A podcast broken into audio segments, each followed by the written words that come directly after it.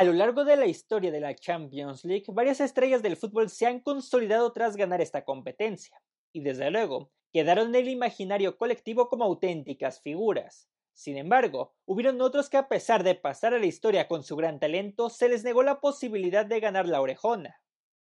Por ejemplo, uno de los casos más conocidos es el de Zlatan Ibrahimovic. El sueco ha pasado por los mejores clubes de Europa como la Juventus, el Inter, el PSG, el Milan o el Barcelona, pero en su larga carrera nunca ha logrado quedarse con la Champions. Dentro de las veces que más ha estado cerca fue durante las semifinales del 2010, cuando el Barcelona cayó ante el Inter de Milán que comandaba Mourinho. Por si fuera poco, en su mala fortuna había decidido abandonar al Inter una campaña antes de que los Nerazzurri se llevaran el título contra el Bayern.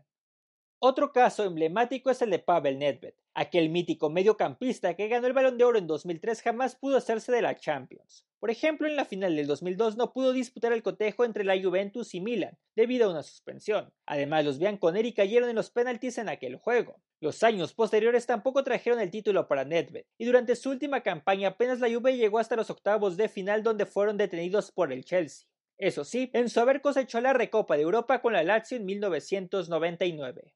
Tampoco podemos dejar de lado el caso de Dennis Bergkamp. El neerlandés fue todo un símbolo del Arsenal durante la primera década de los 2000. Además, había brillado con el Ajax y el Inter de Milán pero en su larga carrera tampoco pudo cosechar la Liga de Campeones. Con los Gunners apenas llegó un par de ocasiones a los cuartos de final, y por si fuera poco, tuvo la oportunidad perfecta en su última temporada, cuando el Arsenal se instaló hasta la final contra el Barcelona, pero solo vio desde el banco la derrota de su club a manos de los culés, aunque con el Ajax e Inter ganó la Copa de la UEFA antes de llegar a la Premier League.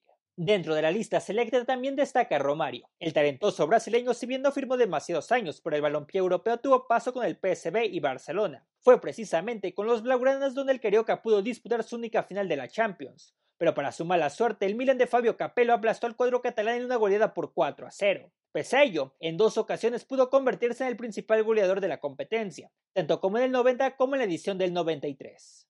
Uno de los casos quizá más injustos es el de George Weah, para muchos el mejor jugador africano de la historia, y es que a pesar de haber sido uno de los motores para que el PSG tuviera una brillante temporada dentro de la Champions del 94 al 95, los parisinos fueron detenidos en las semifinales contra el Milan. Pero igualmente, en el 95 Weah se adjudicó el balón de oro, y aunque su carrera siguió teniendo importantes destellos, el trofeo de clubes más importante de Europa se le negó. Tampoco logró ganarlo con los Rossoneri.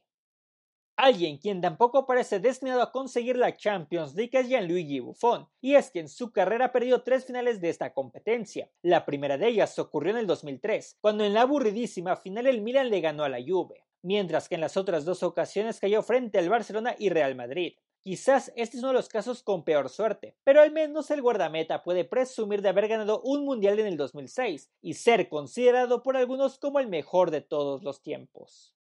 Tampoco nos podemos olvidar de Gabriel Batistuta, uno de los delanteros de culto durante la década de los 90 del fútbol italiano. Para el segundo máximo anotador de la selección argentina, las participaciones en la Liga de Campeones estuvieron marcadas por varios sabores amargos. Tanto con la Fiorentina como con la Roma, el argentino nunca logró avanzar a los octavos de final. Por ejemplo, con el conjunto violeta quedó tercero de la fase de grupos de la temporada 99-2000. Incluso, tiempos después, cuando firmó con el Inter de Milán, ni siquiera fue inscrito con el club para jugar la edición de 2002 a 2003, por lo que no formó parte del plantel que llegó hasta semifinales en esa temporada.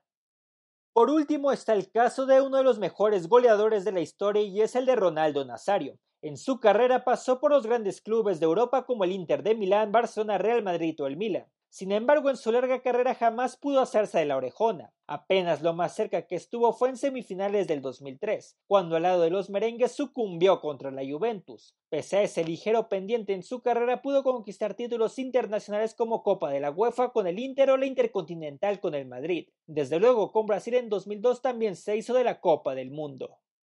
Y hasta aquí llegamos por hoy.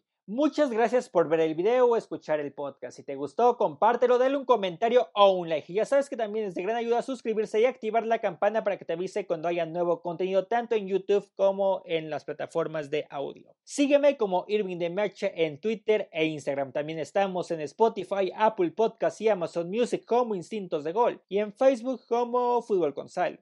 Cuídate. Nos vemos en la siguiente. Bye.